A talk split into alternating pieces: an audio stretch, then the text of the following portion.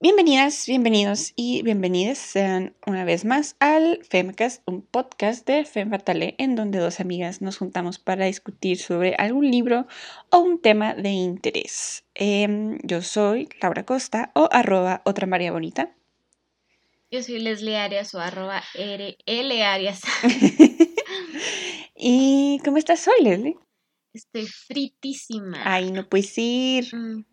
Cambio de horario y mucho insomnio por semanas. Entonces, sí, mi cerebro está muerto. Si hoy no soy muy brillante, no es mi culpa.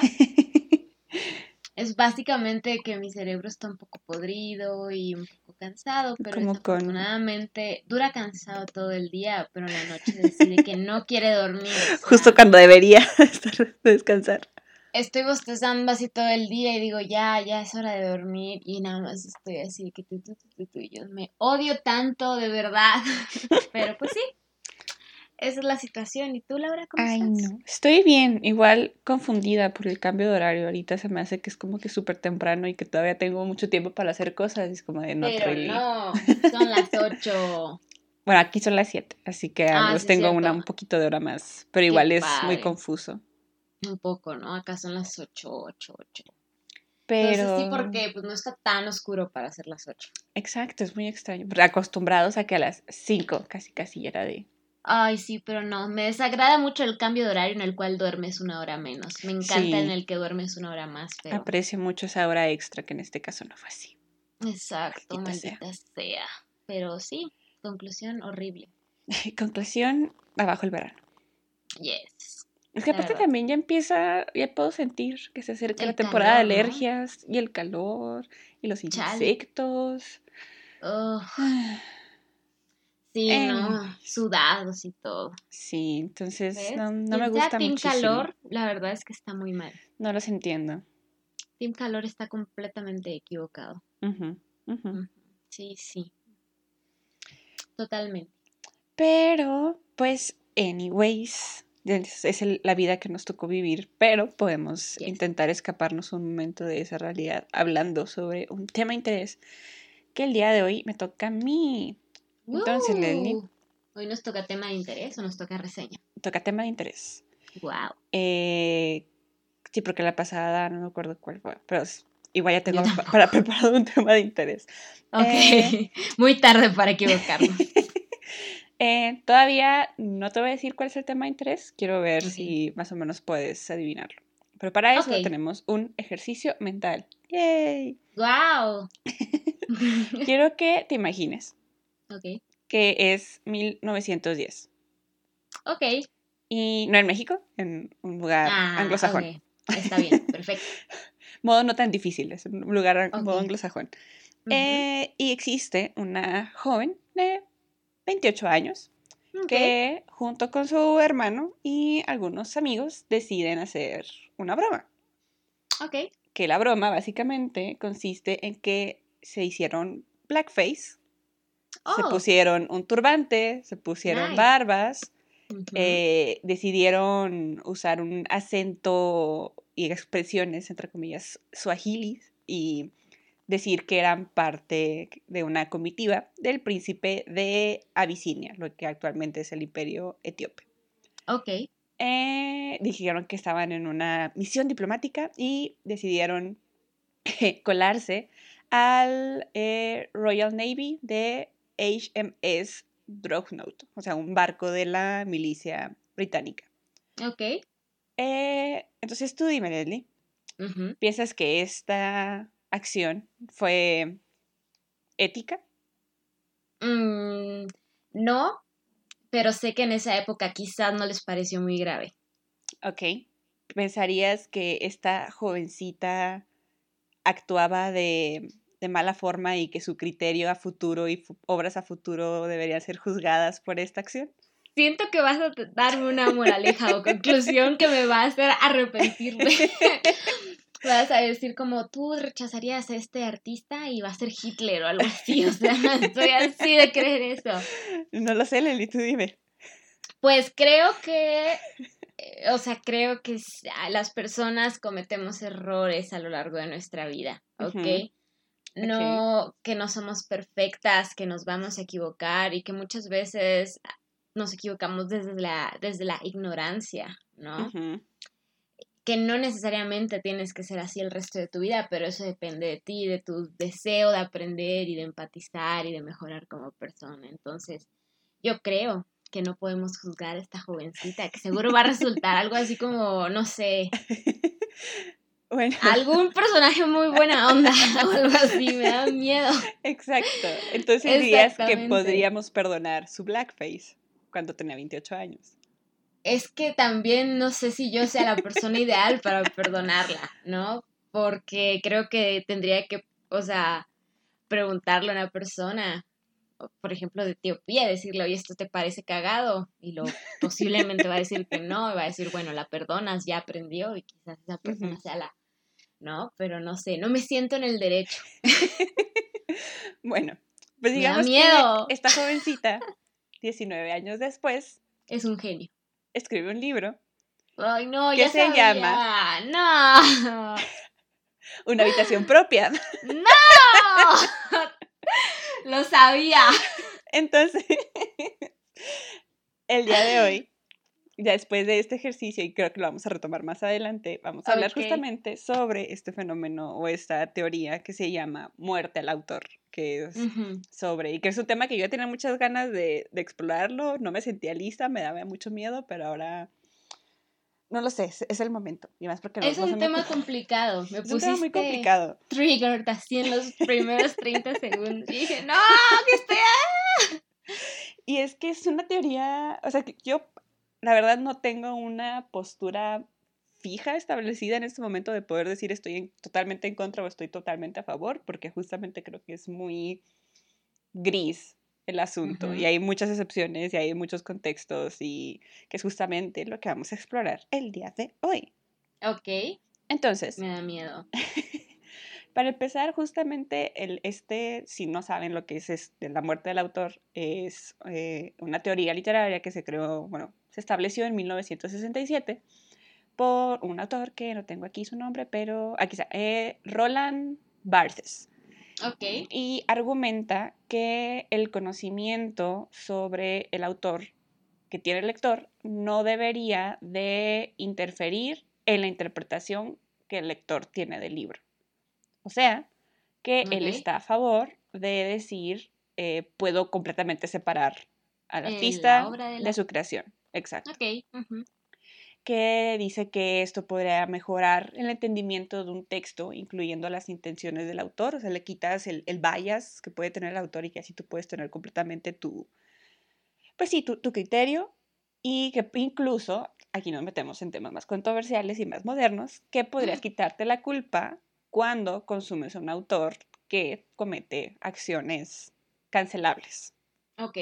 Hmm, entonces, Justamente aquí yo tengo mis puntos a favor y en contra. Un punto a favor para mí es decir que el libro y la obra y lo que se lee, eh, cuando el autor como que decide sacarlo a la luz, deja de ser del autor y comienza a ser de la persona que lo lee. Pero eso también nos dice de nosotros como lectores tenemos el derecho de pedirle al autor que nos siga diciendo cosas sobre el libro, o sea, que nos siga explicando cosas y que siga sacando material y que siga dándonos más contexto. Si se supone que cuando el autor lo suelta es como que ya no es suyo, ya no tiene como que esa autoría de poder cambiar cosas o contextos o cosas que ya había dicho. Entonces, aquí vemos justamente pues una diferencia, es una comparación entre cuál es la relación entre el lector y el texto y versus el lector y el autor, porque pues te puede caer muy bien un autor y lees algo que escribió y dices, mm", o al revés, te puede caer muy mal el autor, decides leer algo de él y dices, rayos, es bueno. Entonces, en esos casos, yo podría decir que sí estoy a favor de esto que se llama muerte del autor, de poder em, pues respetar la relación que, el lector va a tener con la lectura sin tener que lidiar con, con lo que haga el, autor no después. Pero pues también estoy en contra porque justamente, como mencionabas al principio, pues las personas sí son sí cometen errores y sí muchas veces vienen de la ignorancia, pero muchas veces simplemente viene de que son personas ignorantes y que yo justamente no me sentiría, no me siento incluso cómoda consumiendo cosas de autores o de artistas o de etcétera, que a lo mejor en algún momento sí me gustaron, luego descubrí algo de ellos y es como de, mm, no, ya, ya no quiero aportarle a, al, pues sí, a, las ganancias monetarias de esta persona. Terrible. Y pues justamente también entramos en cómo, si, si, si, estamos a favor de la muerte del autor, si podemos disfrutar una pieza sin la necesidad de un contexto histórico de comprensión. Por ejemplo, para entender Macbeth, para entender algún texto antiguo, en este caso de Shakespeare, sí es necesario tener un poco de contexto histórico y a lo mejor un poco de contexto del, contexto del, mismo Shakespeare en el momento que lo, que lo hizo. O sea, saber que sus obras, en primera, eran obras, o sea, no eran novelas. En segunda, que eran justamente como para que fueran interpretadas en un contexto muy específico, con autores muy específicos, a un público muy específico.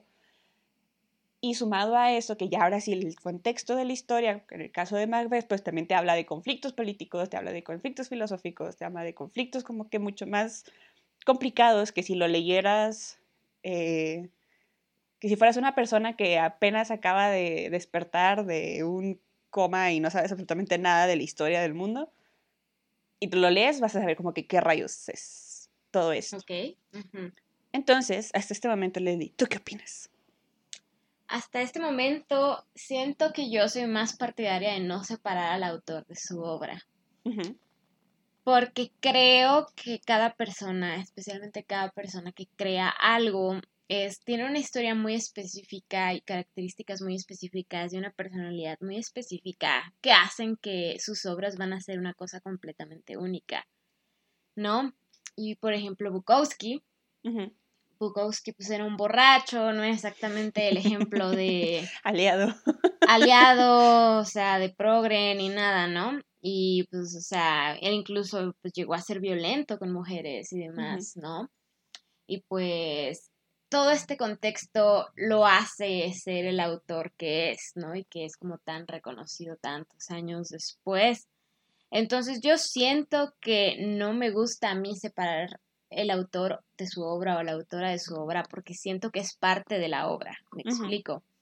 Por ejemplo, leer los poemas de Bukowski nuevamente, este, con el contexto de su vida, siento que son más llegadores. O por ejemplo, Silvia Plath, ¿no? Leer The Bell Jar con el contexto de su vida y de cómo acabó su vida siento que es como muy, como que llegar, conocer al autor o la autora de una forma muy íntima que quizás ni siquiera ellas o ellos esperaban como que, es, que alguien los conociera alguna vez, ¿no? Entonces yo siento que yo no separo al autor de su obra porque creo que es un reflejo del mismo. O sea, yo creo que la obra es el autor y el autor es la obra, ¿no? Pero lo cual lleva a justo el dilema del consumo. ¿no? Que es un poco difícil, creo yo, de decidir porque creo que si, por ejemplo, decides que no quieres le consumir nada que haya sido en algún punto ofensivo, racista o misógino, te vas a quedar como con muy poquitas opciones. ¿Ok? Y eso es un poco complicado, pero también creo que si ese autor o autora ya murió y ya no le estás dando como que ese dinero a una persona muy cuestionable o si por ejemplo es una persona que no ha muerto pero no quieres darle dinero, por ejemplo, quieres ver alguna película de Woody Allen, pero te niegas a darle un peso, creo que quizás sería verlo en un método alternativo en el cual no le vas a dar ni un solo peso.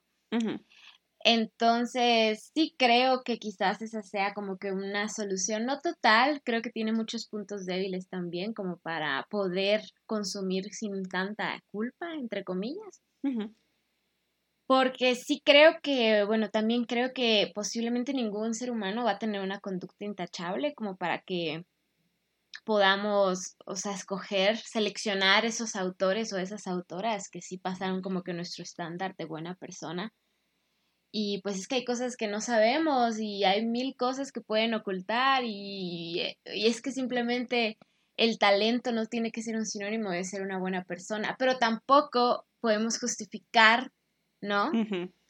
Ok, es un pedófilo, pero es un excelente artista. Entonces, creo que sí se tiene que pintar cierta raya, pero no creo que podamos separar la obra de su artista. Creo. Yo creo nada más. dudando de todo. Separen este comentario de mí, por favor, de mi persona. No es Leli la que está hablando en este momento. No, soy yo, separen este comentario. Así que sí, o sea, creo que sí es como que bien difícil decidir. Ajá. ¿No? Y me imagino que vas a darnos algunos ejemplos como el que nos diste, pero... Ajá, o sea, son justamente como que ejemplos a lo mejor sí yo un poco más personales, como mencionabas, por ejemplo, Woody Allen, por mucho tiempo mi película favorita fue Medianoche en París. Ah, no, Medianoche en París. Mm, y es que porque es muy buena, te habla como que de muchos autores y como esta perspectiva de la nostalgia y añorar el pasado y añorar el futuro, etcétera, etcétera.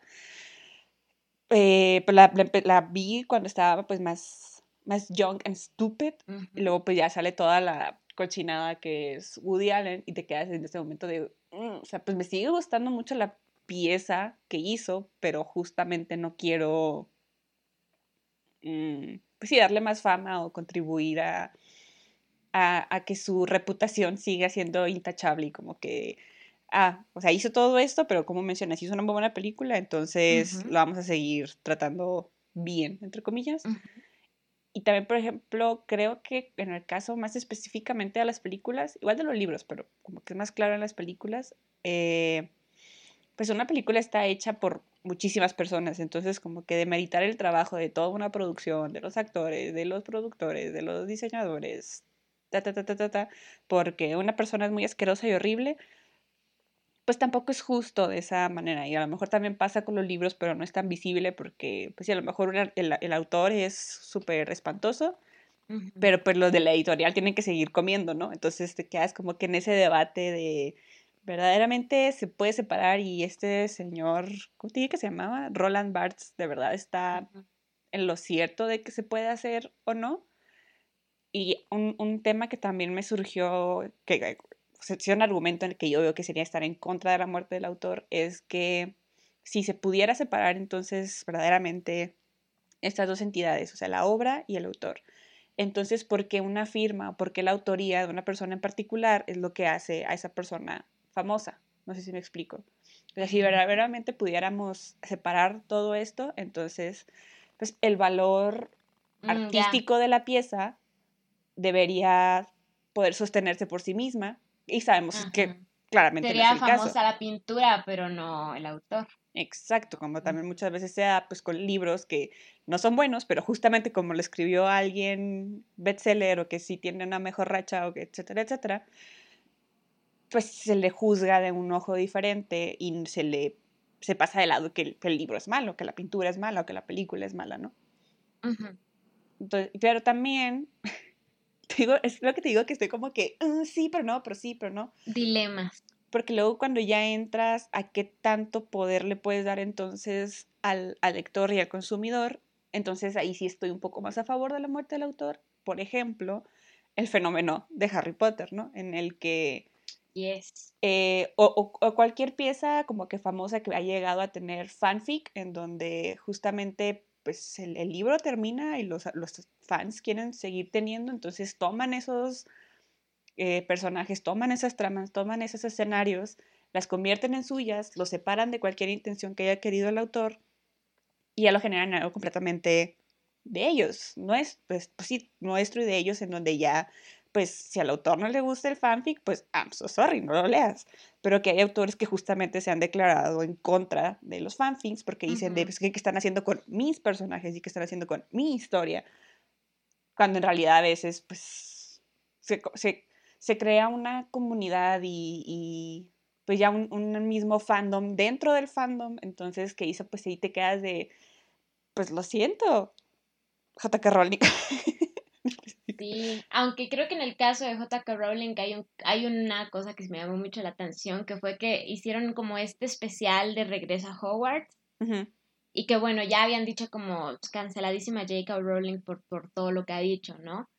Pero aún así como que siguieron lucrando con la obra que hizo. Entonces, eso me causó un poco de conflicto, conflicto, como que dije, si estamos cancelándola así full, ¿por qué seguimos como que usando todo lo que creó a pesar de que pues muchos le... O sea, ese fue el libro que pues, básicamente me metió al, al mundo de los libros, ¿no? Y demás. Entonces, como que complicado, ¿no? Saber hasta qué punto, hasta qué punto ya es el capitalismo malvado y hasta qué punto sí estamos tomando una decisión ética y moral y bla, bla, bla. Exacto. Y por ejemplo, otro punto que creo que es muy particular, o al menos que se puede ver muy claramente en el caso de J.K. Rowling y Harry Potter, es esto que se llama el paratexto, que es como que el, el contenido adicional o material ofrecido tanto por autores, editores, publicistas, Ajá que va a afectar, quieras o no, la manera en que está, en que percibes el, la, pieza. En este caso, por ejemplo, eh, J.K. Rowling saca su libro, ¿no? Y ya están publicados, todo impreso, se hicieron las películas, etc. Y años después, eh, decide decir, ah, Dumbledore era gay, ¿no? Y te quedas de, nunca ok, o sea, nunca viste ninguna, ningún hint, ningún como statement sobre a favor o en contra, sea, lo que sea, ¿no? Y, pero de ella como dice, ah, pero yo soy la autora y yo siempre lo tuve en mente y por eso me pueden decir si es cierto que siempre estuvo en su mente o ya fue una declaración que hizo después para entrar en un contexto social más aceptable. No tengo la menor idea, no soy mejor amiga de J.K. Rowling, gracias a Dios. Eh, o también todo este rollo que, que le hicieron de, de pedo porque decían que esta eh, la, comunidad o el, fenómeno de los hombres lobo dentro del libro eran como una metáfora a las personas con SIDA y como los ponían así como estas personas que sí iban a infectar a todas las personas del mundo nada más por ser malvados, sino etcétera. Y entonces te quedas de, o sea, pues no está explícitamente en el libro, pero pues como ella es la autora, sí tiene la autoridad para poder decirlo, no tiene la autoridad para poder decirlo. Y al menos creo que toda esta controversia de Harry Potter, además de traernos muchos, eh, ¿cómo se dice? Muchas dudas personales, creo que es justamente un escenario muy perfecto para, para estudio y poder como que pinpoint todo ese tipo de cosas, porque aparte de que es algo muy personal, que tanto a ti como a mí pues nos pegó de un lado pues formativo muy importante, y que justamente cuando creces te das cuenta de todo esto, pues te cuestionas de, ok, cómo puedo aplicarlo. Si esto me afecta de una manera tan personal, cómo lo puedo aplicar en otros libros y textos que a lo mejor no me afectan de una manera tan personal, pero que apelan a discursos más reales y no tanto sobre magia y eh, un mundo fantástico y criaturas fantásticas, ¿no? sino ya cómo me afecta a libros que hablan sobre violencia, que hablan sobre eh, disparidad de género, que hablan sobre muchas otras cosas que a lo mejor son un poco más serias. Ok. Entonces, sí, es un tema muy complicado. Bastante complicado el saber dónde poner la raya, creo yo. Es que siento que hay muchos contextos que tomar en cuenta, porque así como puedes tomar en cuenta el contexto de diferentes autores, de decir, no es que viven en una época diferente, no es que en esa época era más aceptado, pues también tienes que tomar en cuenta que el mismo actor también va, el mismo lector también va a tener contextos diferentes y cómo van a afectar la manera en que lo leen y también pues eso que también pasa así como pasa con el autor va a pasar con con el con el lector perdón. Entonces el, el, hecho de que esta teoría establecida eh, asuma que tan fácilmente puedes separar estas dos entidades también asume que el consumidor podrá tener las mismas oportunidades para que él mismo sea el que tome ese criterio y te das cuenta que obviamente no va a ser así. y, y, porque tampoco va a ser el caso de que todos los textos tendrán las mismas oportunidades según sea el mérito del texto en sí, que es lo que comentábamos. Entonces, ¿qué diferencia haría que todos los libros tuvieran escrito de quién son? Si podía separarse fácilmente, entonces pues nomás lo leeríamos por cuestiones de Exacto. temas o de y no nos importaría quién lo escribió y en qué contexto y por qué y cuál fue el motivo detrás de este chiste que hizo en esta página, ¿no? Exacto. Entonces yo creo que la verdadera muerte del autor solo puede existir en un marco teórico que justamente podemos plantearnos esta oportunidad de hacer el ejercicio mental de, ok, digamos que Minecraft no fue escrito por Hitler. Es como de lo podríamos leer de la misma manera que si supiéramos que es de Hitler. un poco racista. solo, solo, un poco. un poquito. Entonces, pero eso también nos llega a preguntarnos, entonces, ¿cuál es la responsabilidad del lector? O sea, antes de leer un libro, tienes que leer todo lo que hizo el autor para saber si deberías leerlo o no. Deberías tener todo el contexto histórico que tenía el libro en el momento en que se leyó para poder entenderlo. Y te quedas así de, pues yo nomás quería leer un libro, ¿no? Y volvemos a lo mismo que hemos mencionado muchas veces, se vuelve nuevamente una acción política el decidir qué leer y qué no leer, qué tanto eh, investigar o qué tanto hacer como que no nos damos cuenta de que el autor fue una persona terrible en sus... cuando tenía 28 años. O, dar, o pensar esto de, ok, digamos que Virginia Woolf escribió un cuarto propio y después hizo Blackface. Entonces, eso cambiaría el hecho. O sea, podríamos leer las cosas que hizo antes de que fuera una persona terrible o podemos leer nada más eso, lo que, leer lo que hizo antes de que nos fallara de alguna forma o fallara de alguna de nuestras maneras subjetivas de juzgar la ética de las personas. Chale. Muy complicado. Cuando dijiste al principio de que no venías como que en mente para, para pensar y filosofar, yo de, oh no. No, ya me puse encendida, ya me desperté. Porque ya estoy así de, ay, ¿qué voy a decidir? Pero es que creo que, por ejemplo, si lo vemos de otro lado, es decir, la mayoría de los libros, si no es que en su totalidad, desde hace algunos, escritos por hombres, van a tener escrito el patriarcado y el machismo en todas sus páginas, ¿no?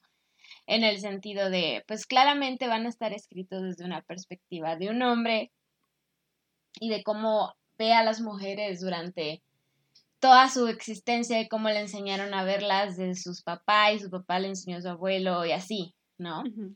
Entonces, este autor hipotético tiene una responsabilidad porque de alguna forma está como haciendo que prevalezca ese pensamiento, pero en su momento no se dio cuenta de que estaba equivocado, ¿no? Entonces, creo que nos pone como que incluso en un momento en el cual nos tenemos que cuestionar nosotras mismas, ¿no? ¿Qué tal si en unos 50 años alguien escucha uno de nuestros episodios y dice, y canceladas? Morras retrógradas. Exacto, porque no sé, algo cambió en ese entonces, pero para, en este, para nuestro contexto estamos siendo lo más congruentes a la ética y a nuestras creencias de, que esperamos, ¿no? lo más posible. Entonces siento que es muy difícil, pero siento que tampoco podemos como que excusar a autoras y autores como de haber hecho estas cosas, porque al final de cuentas, o sea, tendríamos que excusar muchas cosas horribles, ¿no? En la historia. Creo que es importante que al leer este tipo de cosas, yo sí soy más a favor de leer el contexto de la autora o del autor, porque creo que esto te va a dar una visión más completa de lo que estás leyendo porque como dije, yo creo que la obra y su autora o su autor tienen que estar muy entrelazados. o sea, te va a dar el acceso a ver como que la big picture, ¿no? Y decir, mira, escribió Virginia Woolf este gran libro que fue como que bastante relevante en relación a las mujeres y la emancipación femenina y bla, bla, bla, ¿no? Pero al mismo tiempo hizo esto y te das cuenta de cuál es su contexto, ¿no? Venía de un país que colonizó básicamente todo el mundo y que tuvo prácticas muy, muy, muy cuestionables, ¿no? Y, o sea, es que básicamente este era el pensamiento de la época y a los 28, pues no vas a saberlo todo, pero quizás, quizás, quizás habría o pudo haber existido alguna joven de 28 años en esa época que sí se paró a decir, oye, esto no está bien. Virginia, what the fuck are you doing? Pero no lo sé, porque también es como exigir un solo, una solo, un solo individuo que va a ser súper ultra progre, muy adelantado a su época demasiado, porque imagínate, o sea, todo lo que tuvo que pasar antes de que tuviéramos siquiera el término blackface. Ajá. ¿No? Entonces quizás para ella fue como un chiste así, ¡uh! divertido. Y no se daría cuenta que tantos años después diríamos, damn girl, ¿estás segura de que hiciste lo correcto? Exacto. O sea, sería juzgarla bajo la lupa de nuestro contexto actual, cuando ella vivía en un contexto que ni siquiera se imaginaría que existiría ese contexto actual. Exacto, exacto, exacto. O sea, y te digo, no, creo que no, no la exime como de culpa, pero creo que sí es importante como que considerar el contexto y reconocer que dentro de ese contexto fue racista, dentro de este contexto fue misógino, dentro de este contexto fue un abusador de mujeres, o sea, y así, ¿no? Pero es muy difícil, muy, muy difícil. Y bueno, yo insisto que una cosa es cuando el autor o la autora está vivo o viva. Y otra cosa es cuando ya murió hace muchos años, ¿no? Entonces, por ejemplo, yo sí siento que en el caso de, por ejemplo, Polanski o Woody Allen, que pues básicamente están hechos pura cochinadota, pero son pues personas artísticamente muy talentosas, ¿no? O sea, creo que aquí sí deberíamos de decir, no se separa la obra del artista, tienes estas grandes obras, pero tu ética en nuestro contexto, bajo nuestra lupa, de esta sociedad moderna te va a juzgar porque no estás actuando como tendrías que actuar, ¿no? Y más que ser como que una inquisición y así, creo que sí tiene que haber como que este punto de crítica para que simplemente las cosas empiecen como que a cuestionarse y a cambiar, a decir, oye, no está cool que salgas con la que pudo haber, que fue tu hija, ¿no? Básicamente cometiste un delito, bro. Pero sí, no sé, creo que sí es diferente como aquellos que, que son contemporáneos a nosotros y aquellos que ya no.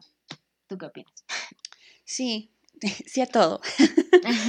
o sea, por ejemplo, sí, sí pienso que se trata de una solución académica, de que un parcho, parche académico pomposo, pues porque toda la academia sigue siendo privilegiada y todo el mundo tiene acceso. Entonces, es un parche académico a lo que mencionas, que es un problema ético, que son, quieras o no, cosas diferentes, pero que tienen que convivir y, existir entre los dos. Y, por ejemplo, algo que, mencionabas, que por ejemplo tú sí dices que si eres, si estás a favor de investigar el contexto del libro y el contexto de, del autor, ¿no? Etcétera, específicamente del autor. Entonces, ¿tú creerías Aquí es momento de pregunta. Leslie on the spot. A ver. ¿Tú creerías que el libro falla si necesitamos tener el contexto del autor para poder disfrutarlo? No. Es que yo creo que son dos por uno. ¿no? Es como que complemento. Ajá, exacto. Es que creo que uno existe gracias al otro, ¿no?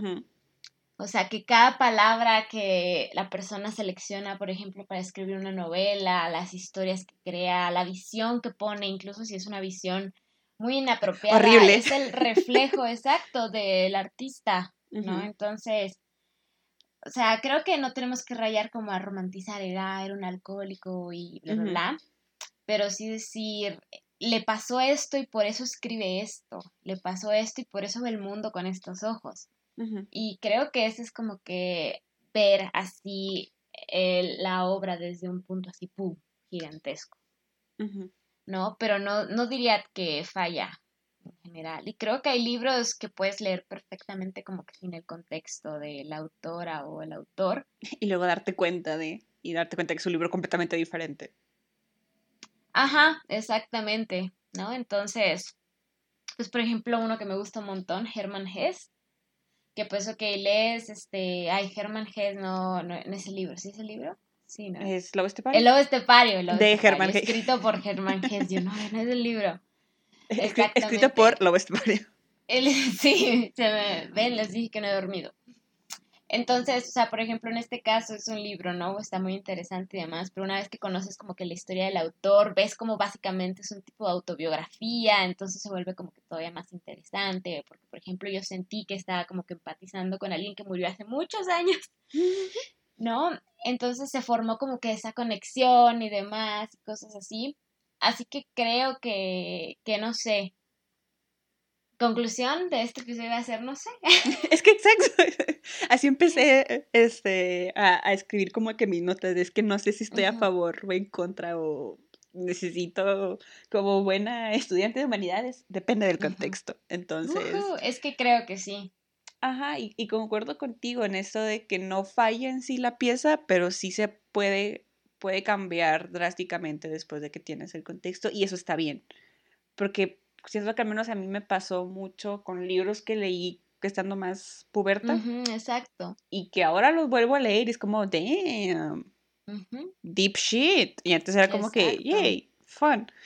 Eh, y, y, eso está bien, o sea, es una falla del, del libro, es solamente una exploración más profunda que das. ¿Por qué? Porque decidí dar una exploración más profunda a la persona, al autor, y verlo como una persona que puede cambiar, que tiene un contexto, que tiene una historia y y, y, sí, o sea, no necesariamente hace que, que falle. Posiblemente pase lo que mencionamos, ¿no? Que tuvieras un libro que te gustaba mucho, descubres el contexto pensando que a lo mejor vas a encontrar este contenido adicional y te das cuenta que esta metáfora que tú pensabas que era súper hermosa en realidad era algo súper racista, horrible. exacto.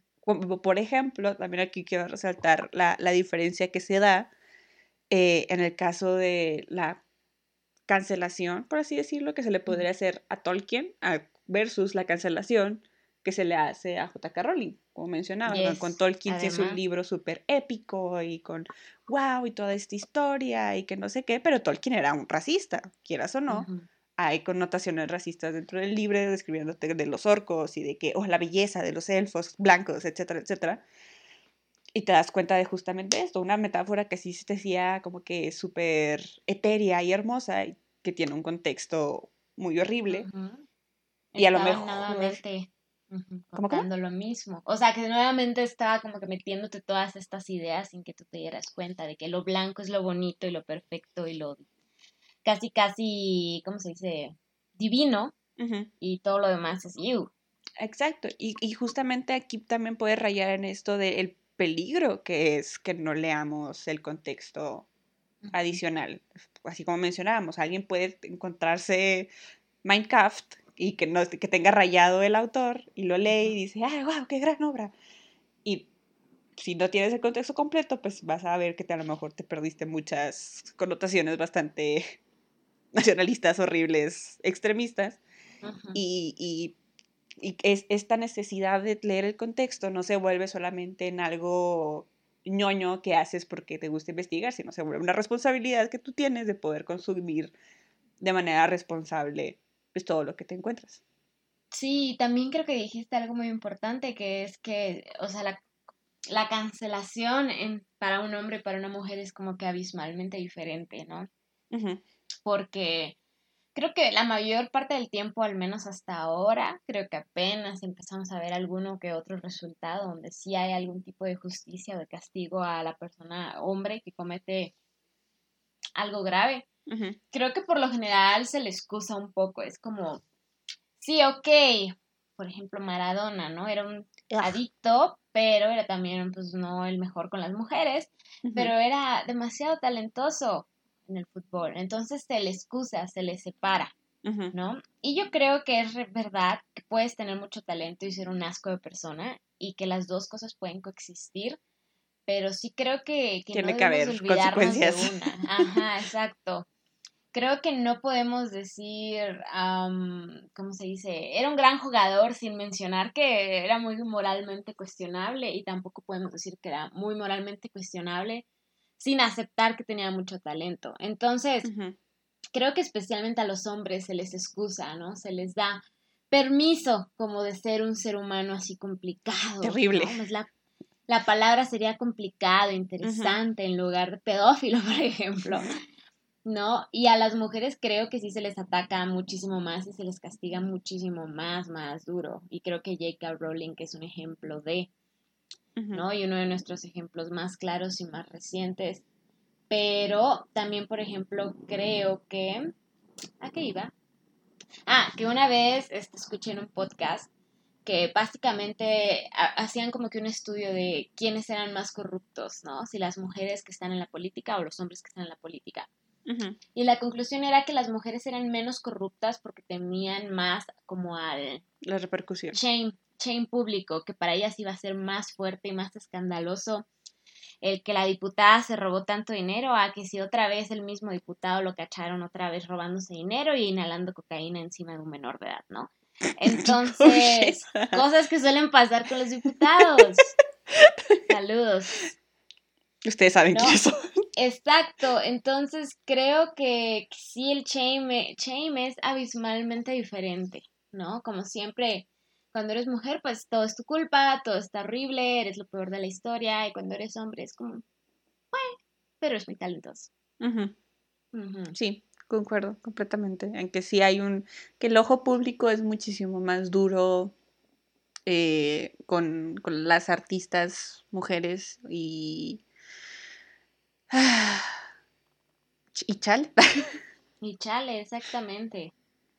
Entonces, pues no sé, creo que, que sí, no, no se puede separar, al menos yo no estoy a favor de separarlo, pero, pero sí creo que, que conclusión, hay que tener pensamiento crítico. Lean todo el contexto antes de saber ahora leerlo. Pero sí, pero por ejemplo, un escenario un poco más como que benévolo, Jane Austen, ¿no? O sea, el contexto de ella, como de esta mujer soltera, le vuelve muy interesante leer como estos libros, ¿no? De orgullo y prejuicio, donde como que se burla un poco, se cuestiona un poco todo esto del matrimonio, bla, bla, bla. ¿No? Entonces, ya ni me acuerdo si se casó, pero según yo nunca se casó, ¿no? No. No, así murió y ya. Entonces, todos esos libros, mujercitas, ¿no? Con yo, que es como, no, cero matrimonio, y ya. Entonces, sí, creo que el contexto es, es bastante interesante. Aquí de una forma más como que buena ondita, pero también en una forma mala ondita. Exacto. Y, o sea, ya, después de toda esta conversación, creo que de todas maneras, otro de los contextos que hay que tomar en cuenta es ya del, de nosotras actual como lectoras y el recordar que vivimos en una sociedad capitalista que a pesar de que lleguemos a pensar si un poco a favor de esto, de que el, el texto le pertenece a los lectores, eh, y que a lo mejor eso te hace sentir como que un poco mejor de, sí, o sea, pues eso ya es mío, ya el autor que tiene que ha hecho todas esas cosas, pero al menos el, texto que hizo me pertenece y yo puedo hacer lo que quiera.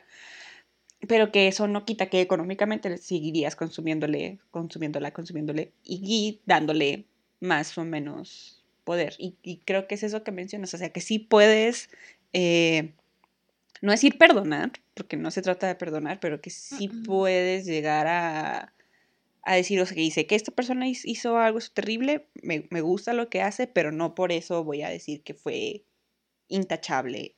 Con el caso de Bukowski, o sea, de sí fue una persona muy terrible.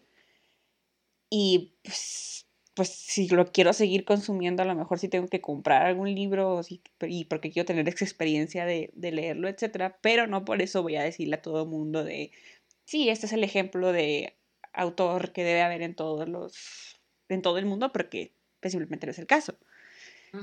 y, y pues sí. Exacto, es que creo que sí es como que poner la raya en no romantizar como todo este pasado, ¿no? Si se nos hiciera como súper este romántico el alcoholismo de Bukowski y demás, como le pegaba y así en una entrevista pateaba a su esposa o novia, no me acuerdo qué era, pues obviamente creo que ahí sí estamos pecando un poco de lo que tanto criticamos, ¿no? De, pues estamos como que tolerando esto, como que sí, sí viven las mujeres, exacto, viven las mujeres, pero Bukowski era tan cool. Entonces creo que sí, sí lo tienes que consumir sabiendo qué es lo que era y también sabiendo que, como dije antes, que realmente no creo que exista un solo ser humano completamente intachable. Claro que hay niveles, ¿no? Pero al final creo que somos una cosa bastante gris, ni buena ni mala, sino una mezcla de cosas positivas y cosas negativas y que eso es lo que vuelve como cada libro tan único o cada obra tan única en general. Y sí. Y creo que al final del día sí se vuelve una decisión como que muy personal si sigues consumiéndolo. O sea, para mí yo sí veo algo como muy diferente a decir, eh, o sea, sí me gusta Harry Potter, es muy diferente a decir sí me gustan los comentarios que hace J.K. Rowling dentro de su Twitter personal. Exactamente, estoy de acuerdo con lo que opina. Pues Ajá, es muy diferente a decir, ah, pues me gustó este libro que escribió hace años. O a decir, yo era, yo soy o era súper fan de la serie de Harry Potter, no significa que sea fan de la autora. Exacto. Ahí diría, soy fan de J.K. Rowling y apoyo todo lo que dice.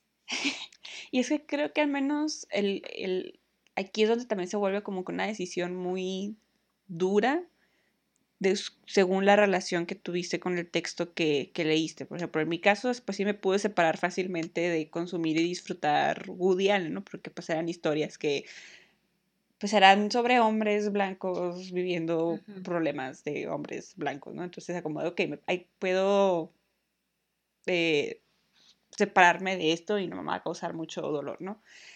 Pero creo que en el caso, por ejemplo, de J.K. Rowling, sí fue una decisión muy difícil para muchas personas que veían en Harry Potter un espacio seguro y de aceptación y en pro de la amistad y en contra del odio y, darse cuenta que la persona que creó todo esto decide tomar un discurso en contra de esta vulnerabilidad de muchas personas que disfrutaban este mismo libro, sí es una decisión ya, pues sí, muy difícil y muy personal, pero que pues ahí va, va a depender mucho de a qué le das más peso, si a tus valores personales y qué tan purista eres con tus valores personales, o si te das más por el lado subjetivo de saber que puedes balancear ese tipo de dos cosas. Por ejemplo, si nosotros fuéramos súper puristas, pues a lo mejor no, no, podríamos leer muchísimas cosas como mencionabas, o sea, se, nos reducirían las opciones Creo que no podríamos leer la mayoría.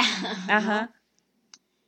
Y no sé, o sea, en sí creo que la mayoría de las autoras que hemos leído han sido únicas en todo el sentido de la palabra. Hay muchas, pues, por ejemplo, ah, ¿cómo se llama esta señora? Justo llevo todo el día pensando en ella, pero no me acuerdo de este, es que hay una forma en la cual puedo referirme a ella, pero es tan irrespetuosa que no Pero no podemos decir al aire. No, no, no. Elena Garro. Elena Garro. Ah, ok. Oh, shit. Sí, sí, sí. Es que le iba a decir la esposa de Octavio Paz y dije, How dare de lo más horrible que... sí. Entonces, por ejemplo, Elena Garro es una figura bastante gris, ¿no? Porque por un lado dicen, oye, pero pues que tú estuviste ahí metida un poco en lo de los estudiantes y no de la mejor forma, pero como que no está muy claro lo que hizo, ¿no? Entonces, ese tipo de cosas, digo, y al final eso no quita que sus libros hayan sido muy interesantes, ¿no? Y que sea una persona muy talentosa, tan talentosa que su propio esposo, que es como la representación de la literatura mexicana, este, le tenía miedo, ¿no? A sus habilidades. Entonces, es como esa parte un poco gris, ¿no? Creo que pocas autoras de las que hemos leído sí pueden decir que están libres de pecado, la verdad. Que sepamos. Ajá, o que por ejemplo, incluso que estén como que libres de alguna tendencia política, o sea, todo eso. Por ejemplo, me pienso en Svetlana, pues Svetlana es muy talentosa, pero pues también está el otro lado de la historia, ¿no? Por ejemplo, en el libro de La guerra no tiene rostro de mujer, ella habla pues de los abusos como de los alemanes a las mujeres que en ese entonces estaban como que en Rusia, pero pues también los rusos no fueron muy buena onda, ¿no? Entonces se repite la historia irónicamente, entonces sí es como que, ah, difícil, difícil poner un, un bueno y un malo, creo. Creo que al final, si sí, sí, queremos ser como que súper puristas en ese sentido, entonces terminaríamos leyendo eh, ¿Cómo? la Biblia, pero dije ni eso, tampoco. no, no, o sea, terminaríamos leyendo de que cosas escritas por personas que piensan exactamente igual que nosotros y no habría ningún tipo de retro, de reto, perdón, eh, de justamente eso, del objetivo de la lectura, ¿no? Que es abrirte nuevos panoramas, entender nuevas perspectivas. Entonces, si te quieres quedar en tu burbujita de políticamente correcto, lo, que quiera que tú quieras que eso signifique, pues te vas a quedar sin la posibilidad de leer muchas cosas, pero a la vez sí tiene que haber un nivel de políticamente correctness de qué cosas, ok, si, si, si sigue estando a la par con mis ideales y estas sí definitivamente no. Pero es bien difícil balancear eso, ¿no? Por un lado tú dices, suponiendo, no es el caso, por favor, ¿no? Que no pongan palabras en mi boca.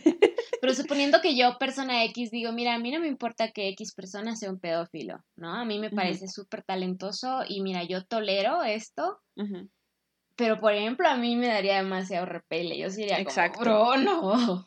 Sí, o sea, se vuelve una decisión pues súper personal de, ok, ¿qué cosas si, pongo un freno y qué cosas de ok, fine, puedo estudiar el contexto para poder intentar entenderlo. Es como la moralidad al final es bastante subjetiva, pero creo que sí tenemos como que algunas reglas muy básicas que sí parecen repetirse en la mayoría de las sociedades del mundo, ¿no? Entonces, sí, difícil. Pero, por ejemplo, creo que muchas veces últimamente se ha hecho un poco la crítica como de que, ay, este, no hables del alcoholismo en tu libro ni de la misoginia porque es como, pues, continuar con ese discurso, ¿no? Y creo que si lo estás romantizando, sí, sí estás pecando de eso, pero tampoco creo que un libro tenga que tener un contenido 100% como políticamente correcto. Es decir, claro, ojo que dije, si no lo estás romantizando, obvio que si estás poniendo, no, y era muy hermoso cuando le golpeaba a su esposa, es como, bro, no, no era hermoso pero creo que sí puedes incluir ese tipo de escenas porque al final de cuentas son cosas que pasan como que en la realidad y a veces muchas corrientes literarias incluso tenían este enfoque como el naturalismo, de basárselo más en la realidad y en lo peor de la realidad, ¿no? Y pues claro que no son libros así que lees antes de dormir para relajarte, pero, pero creo que es importante retratarlo, ¿no? En unos 100 años que alguien lea, por ejemplo, a a este, el libro de Casas Vacías, pues va a decir, órale, en ese entonces... así era como vivían. Ah, era muy duro este, los, la situación de las mujeres en México, ¿no? Y no necesariamente tienes que censurar todos tus libros y hablar de puras relaciones sanas, creo que sí. Que sí a veces nos vamos muy hacia, hacia demasiado, ¿no? Pero no lo sé. Pero ojo que dije que no lo romanticemos. Sí, exacto. es, es, el, la, cláusula importante, el no, el no llegar a romantizar. Porque, por ejemplo, sería como, no sé, hacer un libro en México durante 1910 y decir, oh, no, pero estoy en contra de este, la, conflictos bélicos, etcétera, entonces no voy a hablar sobre el contexto de la revolución que vivieron las personas. Entonces no estás hablando en realidad sobre el México de 1910, ¿no?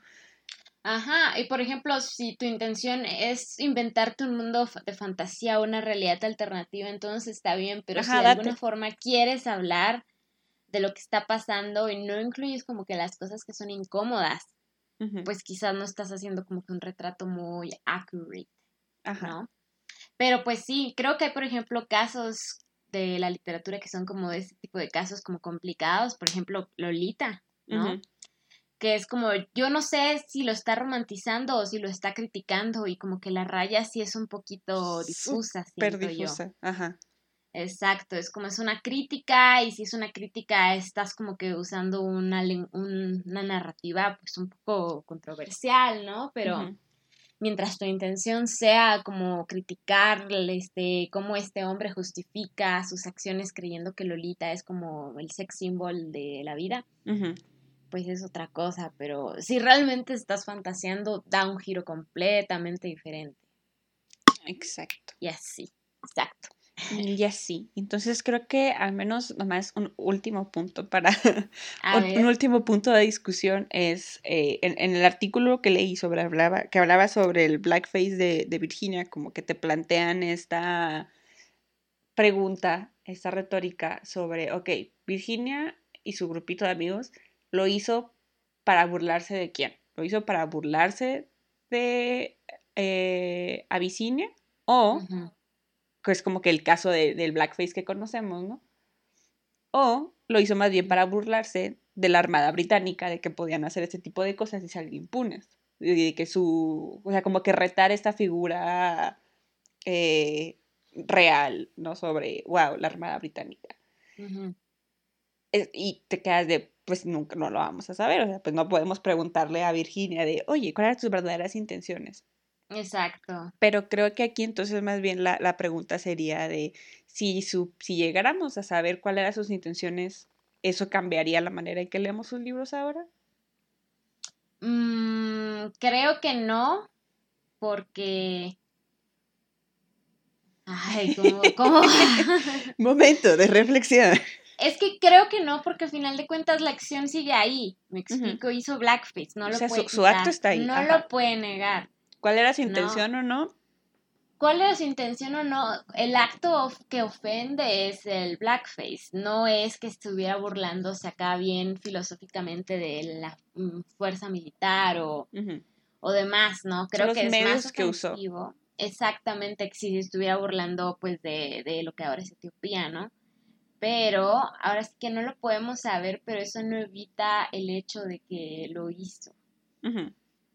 ¿No? Es, es igual, o sea, si eh, un autor es un pedófilo, o sea, por más que queramos justificar que en esa época eran las cosas diferentes, sí, sí lo eran, pero eso no quita que... Que estaba mal.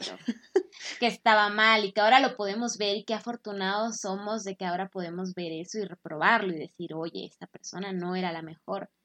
¿No? Y así. Pero, damn. Salí así. En conclusión, tengan pensamiento crítico. No lean. Se cancela este podcast. No lean nada. Todos son un asco. no es cierto. Este. Pues yo creo que al menos mi, mi conclusión es, no lo sé. O sea, no, no puedo decir que estoy completamente a favor de muerte del autor, pero tampoco puedo decir que estoy completamente en contra de muerte del autor, porque hay diferentes matices, hay diferentes contextos, hay diferentes autores.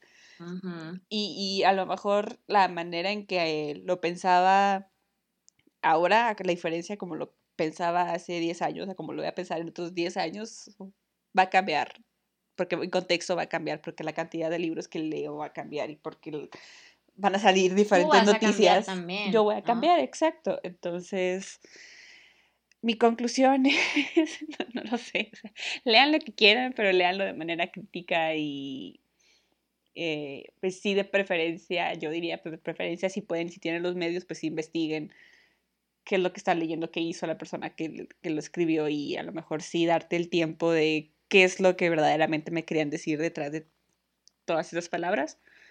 Eh, pero que si esto también ya se vuelve como que una tarea, pues tampoco está chido. O sea, a veces nomás leemos para escaparnos, sino para tener un debate filosófico sobre Shakespeare era una buena persona o no. Sí, Entonces... imagínate que tú así te compras un libro, dices, este libro está tranqui, se ve bien chido, bien tranquilo, así es de chistes, casi casi para leer antes de dormir y no tener pesadillas. Y en eso, ¡bam! Te das cuenta de que el Breaking news. El autor. Exacto. El autor tiene una relación incestuosa con su sobrina. Y dices, bueno, una relación incestuosa entre paréntesis, ¿verdad? Porque Entonces, como que sí cambia, ¿no? Como que sí dices, uy. Sí, es como, pero pues no es mi culpa. O sea, si compré el libro antes de saberlo, pues no es mi culpa que la persona sea espantosa. No, pues no. Y al final de cuentas, o sea, siento que no deberías de sentir culpa porque no lo sabías. Quizás si lo hubieras sabido hubieras tomado otra decisión, pero en ese momento no lo sabías. No te puedes como chamear tanto sobre eso, creo yo. el, mundo ya es bastante complicado como para juzgarnos aún más sobre lo que leemos. Sí, ¿verdad? Ya, basta. Entonces sí, mi conclusión es que no lean, se cancela el podcast, que no consuman películas, que no consuman arte. No hagan nada. No hagan nada. que sea su, su, statement político. El no voy a consumir nada porque todo el mundo es horrible. Exacto. Salvo este podcast y escúchenos, por favor. Canceladas también. Otra vez. Otra vez. Si es por una celebridad. Pero pues sí, Lali, esa fue mi, mi discusión del tema. Por eso le huía tanto este tema, porque si era mucho eh, sí, pero sí, pero el contexto, sí, pero depende. Entonces. Sí, pues sí. Tenía que pasar eventualmente. Pero lo dijiste tú de la mejor forma posible. Depende, como en todas las ciencias sociales, como en el derecho. Depende, depende de qué, pues ya veremos. Vivan las humanidades. Yes, me encanta que todo sea subjetivo. y pues sí, no sé si quieres agregar algo más, Lili. Pues nada, que si ustedes tienen otra opinión también pues nos la hagan llegar para pues sí, por favor. ver qué opinan ustedes. Sigamos pues, esta ponernos de acuerdo entre todos, ¿no? Qué complicado, pero veamos si se puede. Exacto, a ver si creen que, que deberíamos separar la autora del autor del libro. O... La autora del autor. La autora del autor, sí. Sí, porque hombres son unas... no, se acerquen, por favor. Dejen a Virginia Woolf en paz. Yes, yes, yes. Pero bueno, si no quieres agregar nada más, ¿tienes alguna recomendación para esta semana? No me odien, pero solo he visto Masterchef y solo vi un episodio de Masterchef en toda la semana. ¿Y nos lo recomiendas? Semanas duro. Sí, la verdad sí. Aunque también es un contenido cuestionable porque, según yo, el chef, uno de los chefs está acusado como de, eh, ¿cómo se llama? De explotación. abuso laboral, explotación laboral. Mm. Entonces eso no suena bastante bien, pero la verdad es que no, no. Delicioso. Exacto, es como, mm, pero ven, todo está lleno de gente horrible. no hay escapatoria. Hasta, un programa tan tranquilo en teoría que solamente no debe estresarte, pues ¿por qué te estresaría comida? Pero mira. Pues, sorpresa, sorpresa. Sorpresa, así es. ¿Y tú qué nos recomiendas? Yo tampoco consumí nada. así que, han sido semanas ocupadas, ¿no? Han sido semanas ocupadas. que pase Semana Santa. Yo me comprometo a ver muchas cosas. Sí, por favor. Es que afortunadamente mi tiempo libre lo he estado usando en justamente leer libros para reseñar aquí, entonces no les quiero hacer el spoiler de que les recomiendo. O que no les recomiendo. Chan, chan, chan. Pero les puedo recomendar una playlist que yo estaba, de un día decidí salir a trabajar al, al patio, como que vivir mi Coragecore Aesthetic Dream. Nice. Eh, y busqué de que Cottagecore Playlist y salió una que se llama justamente Cottagecore Playlist. Y se, la recomiendo porque sí es como que muy whimsical y si te pones en la vibe de soy una fucking hada mientras completo mis tareas de Godín, pero lo hago escuchando ruidos de la naturaleza. Nice. Ya me dieron ganas de ser una hada. Yo ni música he escuchado, ni podcast, y los que he escuchado como que no son muy recomendables, la verdad. Chale, recomiéndanos podcast, también tengo ganas de encontrar un nuevo podcast. Nuevos podcasts, pues creo que ya les había recomendado Tecito de Calzón, ¿no? Ah, sí, cierto, tengo pendiente escuchar Tecito de Calzón. Pues bueno, hay un podcast que me gusta, que es el del Matías Romero. uh, ya sé, pausa para el bu. Pero pues uno es ñoño y uno tiene que estudiar para un examencillo, kind of. Entonces, una gran forma de hacerlo es con el podcast del Matías Romero. Está bien, está bien. Recomendado, la verdad. Mientras puedas separar al artista del autor, todo está bien. Sí, no, a veces llevan como que, o sea, llevan distintas como que personas, ¿no? Entonces de repente llevan que a una embajadora, que a tal persona, que a tal persona. Y pues está interesante. A veces hay unos episodios que dices, eh, pues, salvable. si les gustan las relaciones internacionales, pues ahí está. Piénselo. Así que sí, no fue la mejor recomendación. es como que muy específica, pero está Un poquito, ¿verdad? Sí, una disculpa. Está bien, está bien. ¿Me perdonan? Claro que sí, te perdonamos todo. Muy bien. ¿Y, tú nos recomiendas algún podcast? Eh, mm, es que no he encontrado ninguno nuevo.